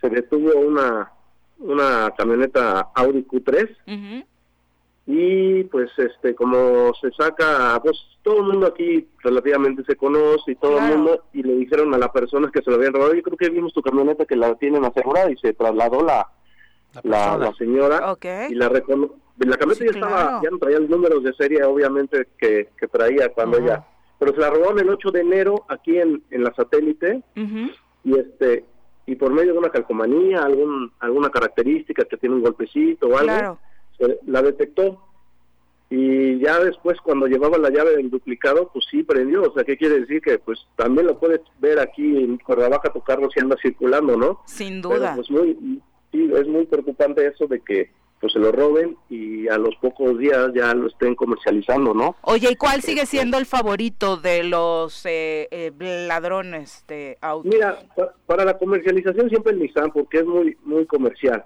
La Nissan, la, la NP300 es siempre el número uno que se roban y la remarcan también. Eh, es una camioneta que que este que es muy robada y no no tiene tantos sistemas de seguridad y es muy fácil de que se la roben, es así estacionada. Entonces, después de ese, pues sigue el, otro, el, el, que era el Suru, pero ahora pues terminó, ya no sé, ya no lo, produce, pero el Versa, el Centra, la motocicleta, la motocicleta que andan los repartidores de, comida, que es que todo el mundo trae ya una motocicleta que puede adquirir una de 160, de 111 centímetros cúbicos a 250 también son súper robadas. Y de ahí ya se desprende pues el, el este el Vento, el Jetta, las RB, las camionetas estas este, llamadas sub. Entonces digo, los carros siempre más robados son los Nissanes, siempre han sido los Nissanes y luego de ya se desprende el Vento, también muy robado, el Aveo, por también ser de los de plataforma que andan mucho circulando. Y este y de ahí vienen los, los las camionetas ya que son por pedido mi Viri. Oye, algo muy importante eh, a manera de, de, recomendación para el público por lo que acabas de contarnos es de si realicen la denuncia, o sea, al final puede ser un trámite muy engorroso y demás, pero por supuesto que eh, funciona con esta iniciativa que se está teniendo a través de ustedes y el ayuntamiento. Sí, eh, aquí lo, lo importante es que si te llegan a robar el vehículo, pues de inmediato siempre es bueno traer unas características de tu de tu número de placas en, en un lugar donde no venga en el coche, ¿no? Tu número de placas, a lo mejor si puedes anotar tu número de serie para que de inmediato puedas marcar 911, que es el que el que está el de, de la policía de Morelos, que lo suben rápido porque de inmediato no te piden ningún tipo de documentos en ese momento.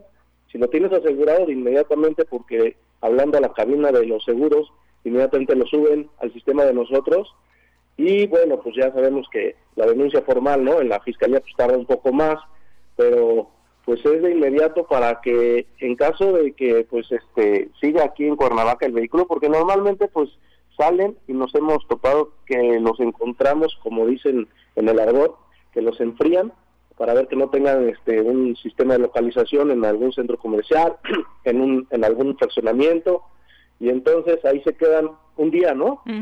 Pero pues en, los recorridos, pues ahí si lo solo denuncia rápidamente, pues van a ver los policías si lo encuentran ahí mal estacionado, como que muy raro, pues ahí lo van a localizar de inmediato.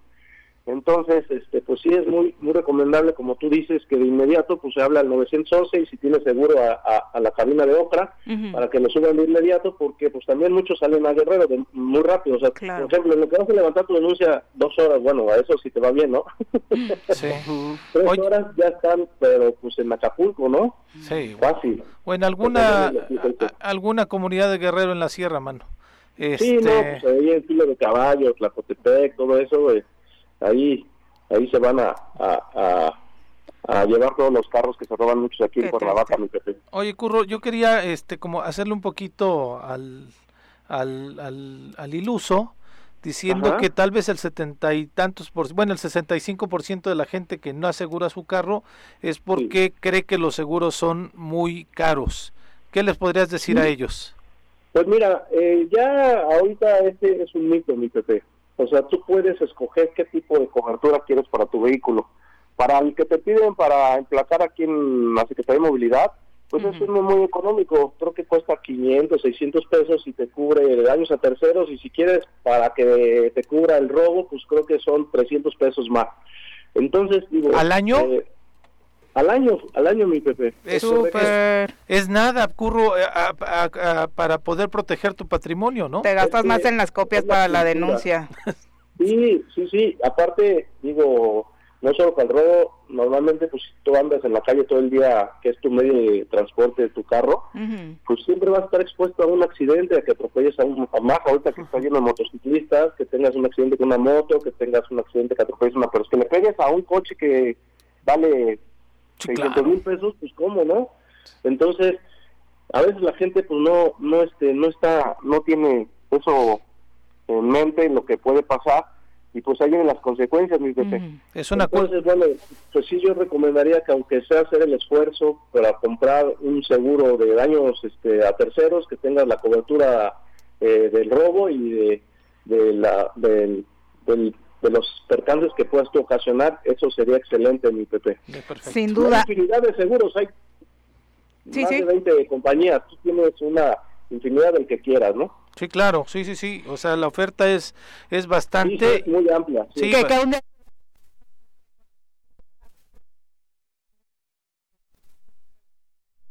Sí, o sea, mira, hay infinidad de compañías, mi Viri. Entonces, aquí también lo importante es eh, contratarlo si se puede con un agente que sea este oficial de la compañía, porque si te llega a pasar un siniestro, tú lo compras luego en el, en el banco o lo compras por internet o lo compras en esto y cuando tengas un, tienes un siniestro muchas veces pues sí la, la aseguradora pues siempre te pone ahí algún pero, pero pues con un agente de seguros que, que sea este oficial de la aseguradora que se lo compras, pues tú ya le puedes reclamar y sabes qué, pues mira, me pasa esto, no me atienden, estoy hablando, me pasa esto. O sea, también es bien importante eso, ¿no? Que se lo compres el seguro, si se puede, a una persona este de una oficina del, seguro directamente mi vida. Oye, finalmente, eh, en esta relación que estás teniendo con el Ayuntamiento de Cuernavaca, decías, eh, ustedes tienen por todo el trabajo que realizan muy bien analizados cuáles son los focos rojos y a manera de compartirle a la ciudadanía, ¿cuáles serían las zonas de riesgo en nuestra capital? Pues mira, como te comento, mi Viri, normalmente ocupan la delincuencia para robarse los coches las salidas a la autopista, ¿no? Y bueno, nosotros hemos detectado que pasó el Conquistador, eh, Río Mayo, aquí en, en Díaz Ordaz, mm, claro, todas esas este, avenidas que, que salen muy rápido a la autopista son las más entonces ahorita hemos detectado y, y ahorita con, con la maestra Alicia Vázquez Luna, que está muy, muy preocupada, se han eh, implementado ya un, un grupo de, de, recuperación especial de vehículos y combate, ¿no? Porque pues, la policía municipal es la que tiene que prevenir el delito, pero también lo combate.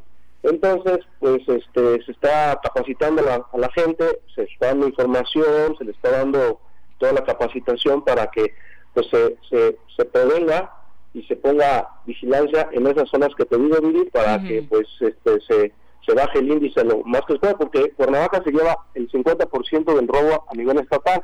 Luego de ahí viene Chipetec que también es, es un municipio con alto índice de robo y ya ahí se desprenden los demás municipios que no están alto que son más este eh, son donde se llevan los carros a vender, pero aquí Cuernavaca y Chitepec son los municipios donde más robo de vehículos hay, mi vida.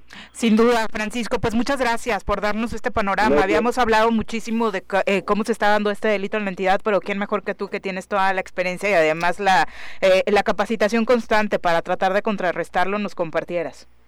Sí, gracias, gracias a ustedes por este por hacer público todo, todo esto y que la gente tenga cuidado, que sepa que también a la hora de comprar un vehículo o adquirirlo, pues hay que llevarlo ahí a las unidades de bien asegurados ahí en Temisco para que se lo verifiquen que no vaya a tener ningún problema.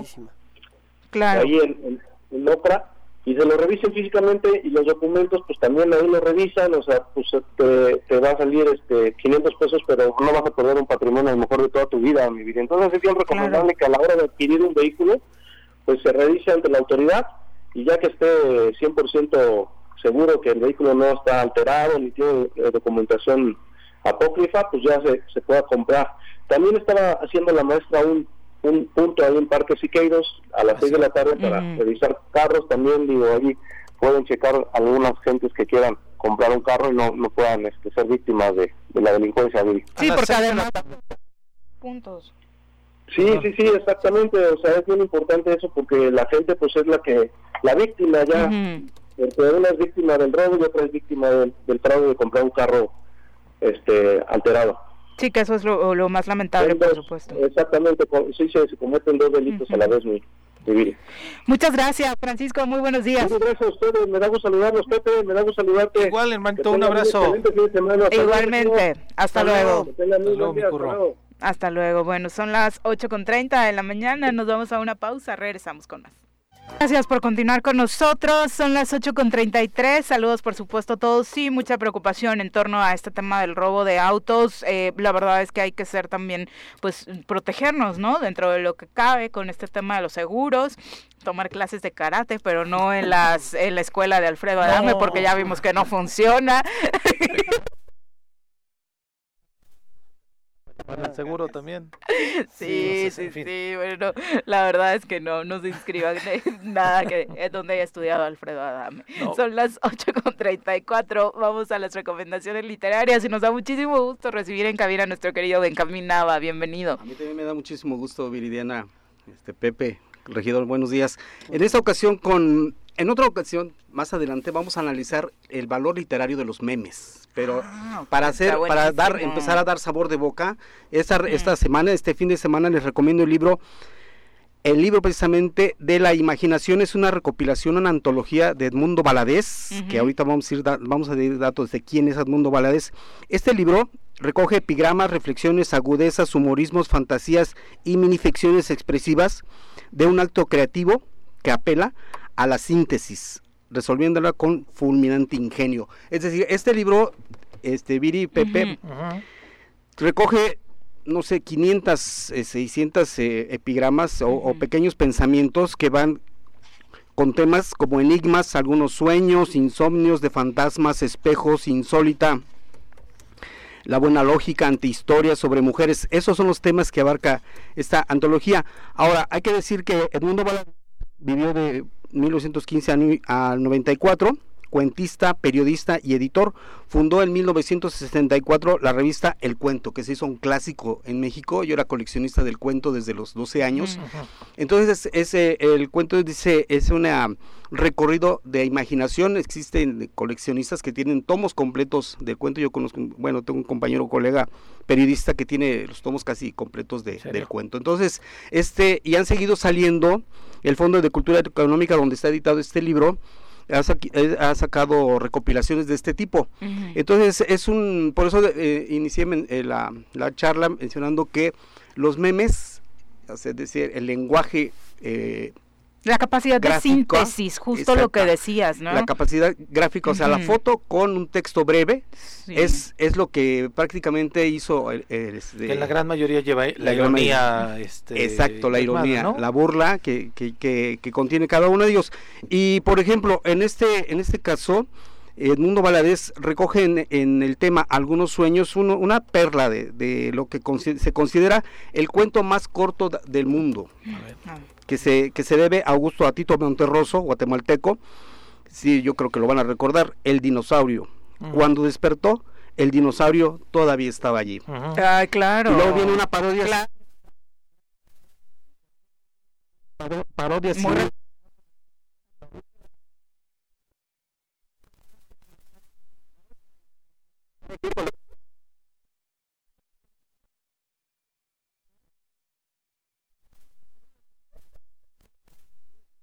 ya si se hacen eh, esa parodia del famoso cuento del dinosaurio de, de Tito Monterroso la hace Carlos Antonio Castro. Y dice, cuando Nicaragua despertó, Daniel Ortega todavía estaba allí. claro, eso lo hizo cuando estaba todavía Somoza, pero notamos ahora que se acaba de reelegir este señor que no puede ser como pasó de revolucionario a, dictador, igual que, o peor que Somoza, en su tiempo Anastasio Somoza. Entonces, así discurren estas, estas eh, perlas literarias recopiladas con por este Edmundo Valadez en este tomo. Y vamos a ver ya que se acerca el, mes del, amor y la amistad vamos a dar algunos adelantos de amor Dice una perla de, estas recopilaciones, te deseo como si fueses la esposa de otro. Sasha Guthrie. Hombre y mujer. Al decir de ciertos sabios antiguos, la simpatía entre los sexos es tan fuerte que aun en el caso de que en la tierra no hubiera sino un solo hombre y una mujer, ella en el occidente y él en oriente, los dos, sin embargo, se encontrarían y se hallarían por obra de la fuerza natural de atracción. Así es que es inevitable. Ahora viene, ahora viene un contraste, más bien una serie de contrastes que hace Jaime Sabines, este, este me gusta mucho, fíjate, de amor. Dice Jaime Sabines, te quiero a las 10 de la mañana y a las 11 y a las 12 del día. Te quiero con toda mi alma y con todo mi cuerpo, a veces en las tardes de lluvia. Pero a las 2 de la tarde o a las 3, cuando me pongo a pensar en nosotros dos, y tú piensas en la comida o en el trabajo diario o en las diversiones que no tienes, me pongo a odiarte sordamente con la mitad del odio que guardo para mí. Sí, eso es Fragmento, ¿no? y bueno, si hablamos de los amorosos de Jaime Sabines, ya entramos en otros, en otros temas. Maravilla. Así es que entonces, esta recomendación de, de, este fin de semana, el libro de la imaginación, para que nutran precisamente su imaginación a la hora de hacer memes, y ya nomás la acompañemos con alguna, alguna figura, ¿no? Es del Fondo de Cultura Económica. Es del Fondo de Cultura Económica, este libro ya tiene varios tiempo que lo compré, algunos ayeres, pero anoche que lo estaba leyendo dije, no, sí, este, este voy a llevar para mañana, y porque digo, la próxima semana este, vamos a analizar eh, los memes desde el punto de vista literario y gráfico, con el contenido tan encapsulado que tienen, pero de tanta riqueza expresiva y con tanta economía del lenguaje. Es todo un fenómeno.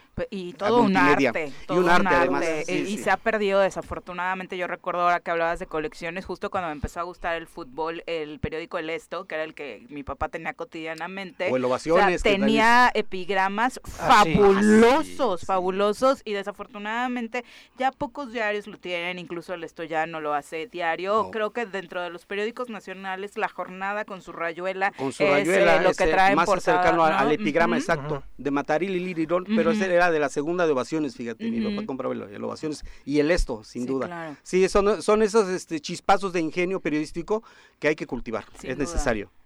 Así es que esta es la recomendación. Muchas gracias. ¿Y fácil de encontrar, entonces? Sí, ya, mira, para, para no errarle, porque luego yo encuentro libros de viejo, en las librerías de viejo, pero yo para no errarle, si veo una colección, por ejemplo, de Fondo de Cultura Económica, yo me voy a Rosario Castellanos, a la Ciudad de México, y, para no errarle. Entonces es un paseo riquísimo, te tomas un cafecito ahí en la, en la eh, cafetería librería de la Rosario Castellanos, y ahí podrían encontrar este libro de la imaginación de Edmundo Valadez. O pedirlo en línea, si lo googleas también, seguramente también, también lo puede encontrar. Esa es la ventaja ahora. Muchas gracias. Al contrario, gracias a Buen día. Gracias. Tú eres de los que se ponen objetivos de este año voy a leer 20 eh, libros. por mes y cosas así o No, me sale natural. no pongo objetivos, yo, no cuento porque me, suena muy presuntuoso. para que te pregunte, para elevar el ego. Exacto, más bien el objetivo de este año es escribir más. Ah, muy leer menos y escribir más. No, así es que, a tope, a tope. Gracias, Buenos días. Son las 8 con 41 de la mañana. Desafortunadamente te tenemos que despedir. Regidor, tienes actividades relacionadas. Hay cabildo extraordinario, nos decías, ¿no? En la mañana y ahorita eh, ocho y media empieza, digamos, un precabildo. Ya voy a llegar tarde al precabildo, pero pues ya estuvimos. Temas relacionados con. Ley de ingresos, importante porque al final de cuenta como vemos relacionado la parálisis que se dio en el Congreso, de manera en un error estratégico subieron las leyes de ingresos que presentaron los alcaldes anteriores. y están, están vigentes, esas que no son acorde a las necesidades de las nuevas administraciones.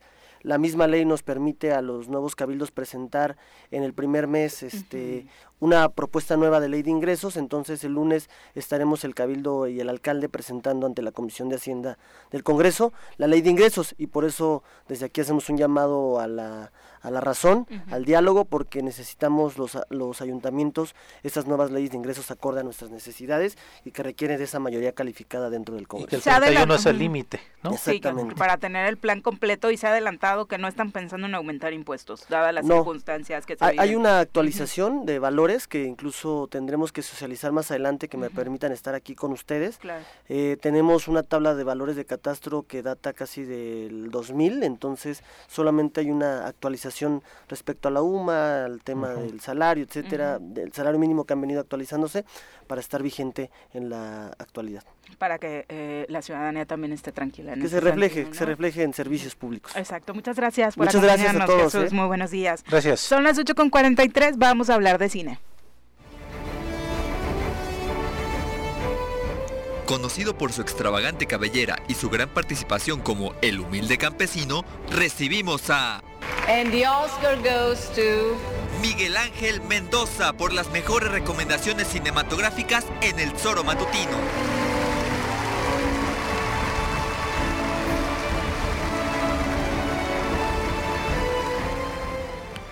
Querido Miguel, ¿cómo te va? Muy buenos días. Hola Viri, hola Pepe, ¿cómo están? Muy buenos días, a sus órdenes. Nombre. Oye, eh, la verdad es que supongo que tienes muchas cosas planeadas, pero eh, algo afortunado que está sucediendo en este 2022 para los futboleros, además es año mundialista, es que están creciendo muchísimo las opciones en las plataformas digitales, Netflix con lo de Neymar, con eh, lo de Georgina, que nos comparte un poco de la, la, pareja sentimental de Cristiano Ronaldo, la verdad es que son una, una grata opción para nosotros los futboleros. Total.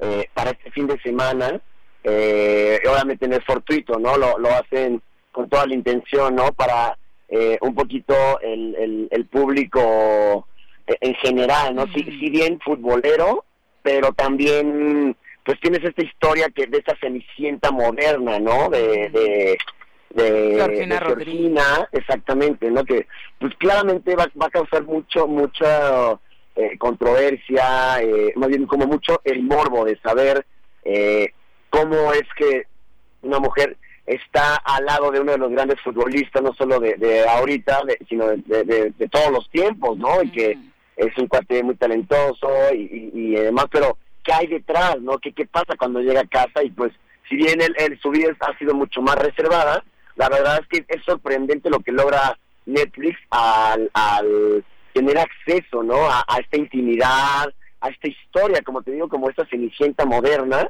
Eh, pues imagínate qué, qué chica no querría estar en su lugar, ¿no? Despertar y ver el six pack de Cristiano, yo creo que muchas, ¿no?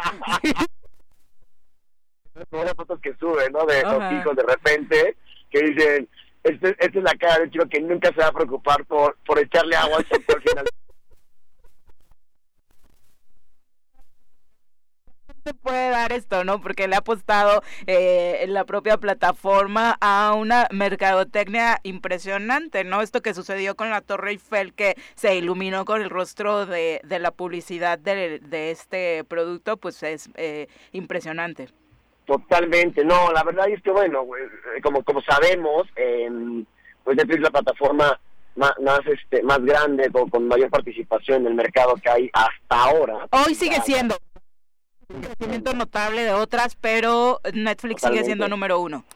Sí, y fíjate, ahorita justo que normalmente eh, en tiempos eh, no muy lejanos hablamos de, de, recomendaciones de cine, ¿no? En cartelera, que ahorita les va, les va una, pero la verdad es que ahorita ya eh, todos los medios, eh, incluyéndonos acá el Choro Matutino, pues ya también lo que se lo que se habla ya son los estrenos en plataformas, ¿no? Justo lo estamos haciendo ahora, que, que la gente ya estamos esperando los lanzamientos en de manera digital en nuestra plataforma favorita, eh, porque si bien el cine no va a morir, la verdad, pero que sí que ha tenido esta esta opción desde casa por la pandemia y bueno, yo creo que se aceleró en ese sentido en la, la forma del consumo de los audiovisuales y, y bueno, no, no, no, es, no de sorprenderse porque pues para allá va el mercado. Entonces, como mencionamos, ¿no? Está el estreno de, de Georgina, soy Georgina, y también del documental de, de Neymar, ¿no? El, caos perfecto, que ahí sí pues ya va hacia un público pues más futbolero, que bueno,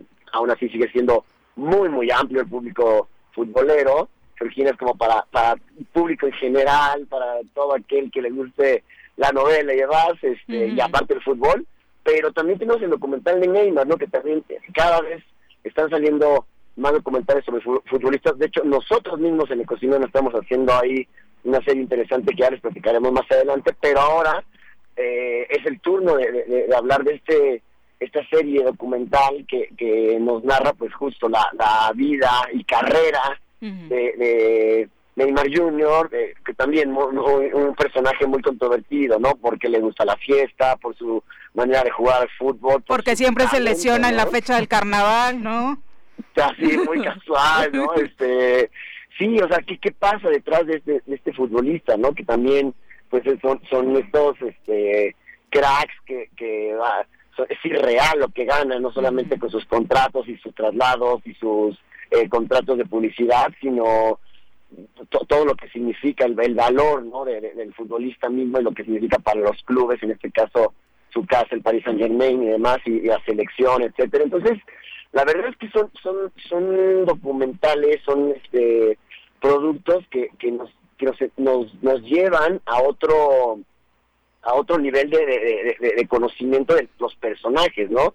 Y al final a veces eh, terminamos aprendiendo eh, pues algún par de lecciones de, vida en el caso de los futbolistas.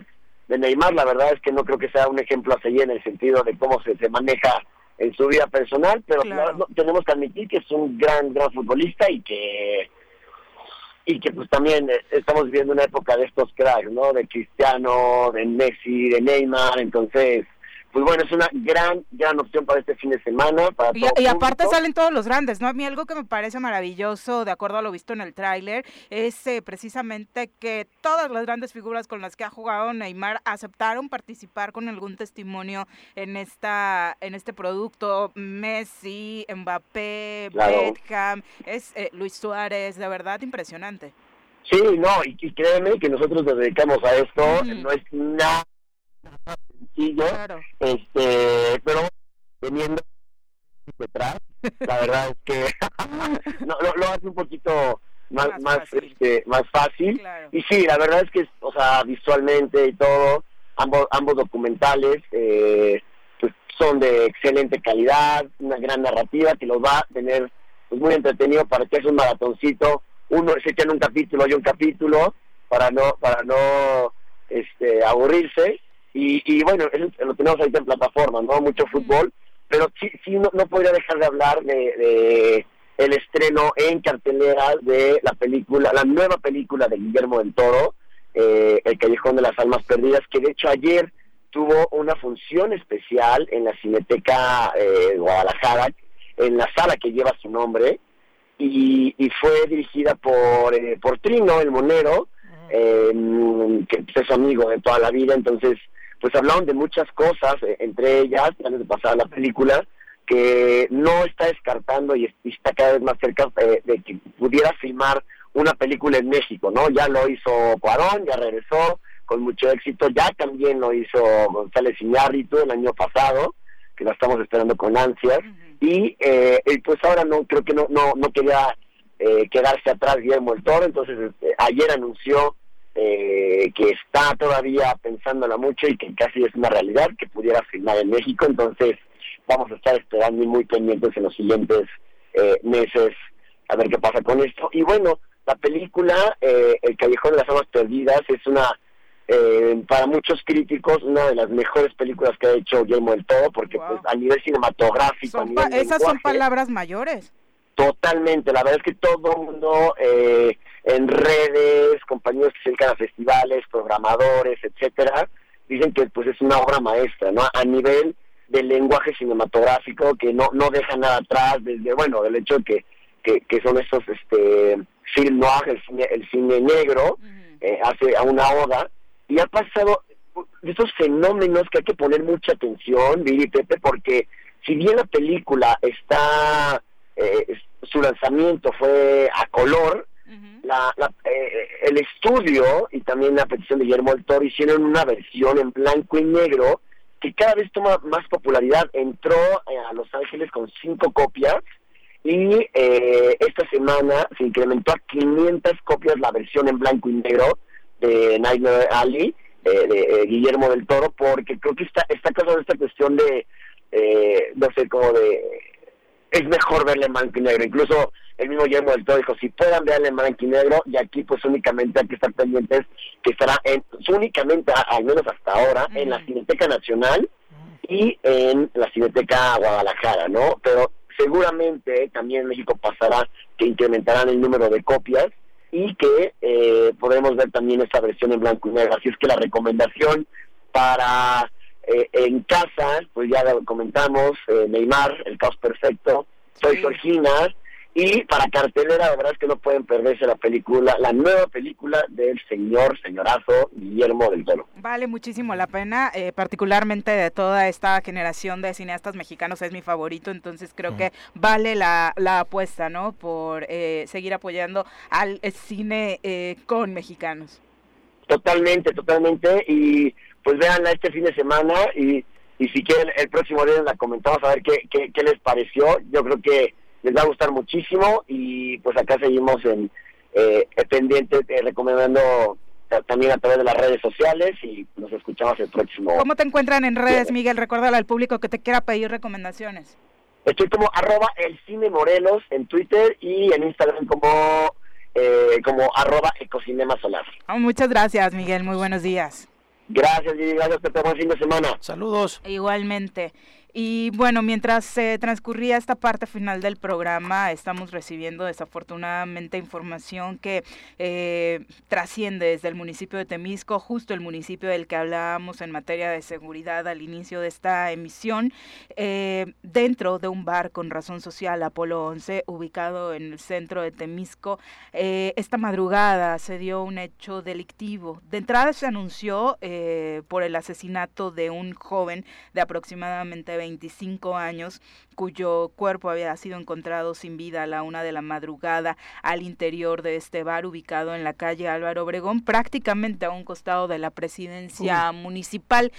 Este bar, eh, obviamente, eh, e, estos hechos, bueno, han venido siendo recurrentes, es un punto que siempre ha sido de riesgo, desafortunadamente, y aunque estamos esperando... A pesar de estar en el centro, A pesar de estar en el centro, sí, las riñas, eh, de entrada las riñas son son constantes y hechos delictivos desafortunadamente eh, también trasciende, lo, confirmado es esto, que hay una, una persona, un hombre que, que perdió la vida, sin embargo está trascendiendo eh, y aunque no lo podemos eh, todavía confirmar que desafortunadamente también habría sido asesinada eh, una mujer en este, en este bar, la señora Ana Luisa Garduño, a quien conocimos como activista. Ella es madre de Ana Karen Huicochea, una joven que hace 10 años fue asesinada eh, en uno de los eh, feminicidios que más conmoción causó en el estado de Morelos, ¿no?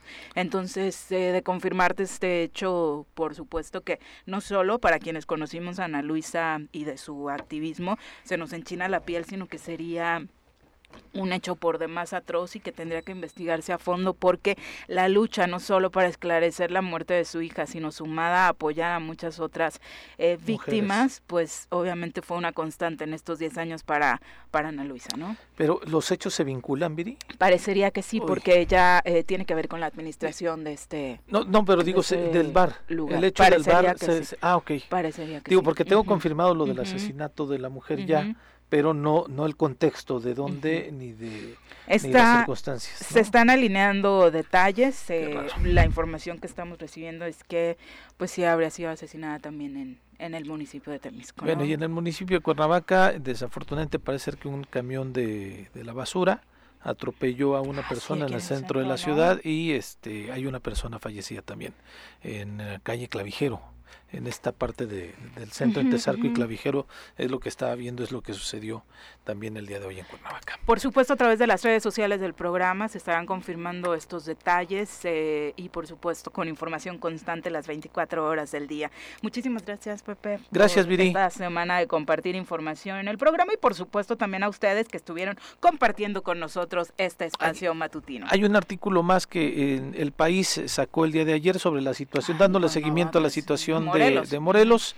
Eh, es una entrevista que le hacen al fiscal Olier Calmona. También creo que vale la pena eh, que si pueden entrar a las redes sociales o a la red social de Pablo Ferretti, es el, eh, el corresponsal de El País en el Estado, perdón, en, México. Y para que se den cuenta de que no solamente es un asunto de, ay, le caemos mal a tal medio en Morelos, ¿no? Por supuesto, es un asunto de interés hasta internacional. internacional. Y a las 10.30 recibirá el Congreso del Estado el tercer informe del gobierno estatal en el Congreso eh, irán a presentar la glosa del informe y hoy por la tarde el gobernador estará Cinco dando hojitas o cuántas estará dando su informe a las seis de la tarde me parece en el Centro Cultural Teopanzolco. Bueno, qué cosa. Ahí veremos qué informe. Con qué lo habrán rellenado, ya nos enteraremos. Muchas gracias, que tengan excelente fin de semana. El próximo lunes en punto de las 7 de la mañana los esperamos por acá en el Solo Matutino. Buen fin de semana.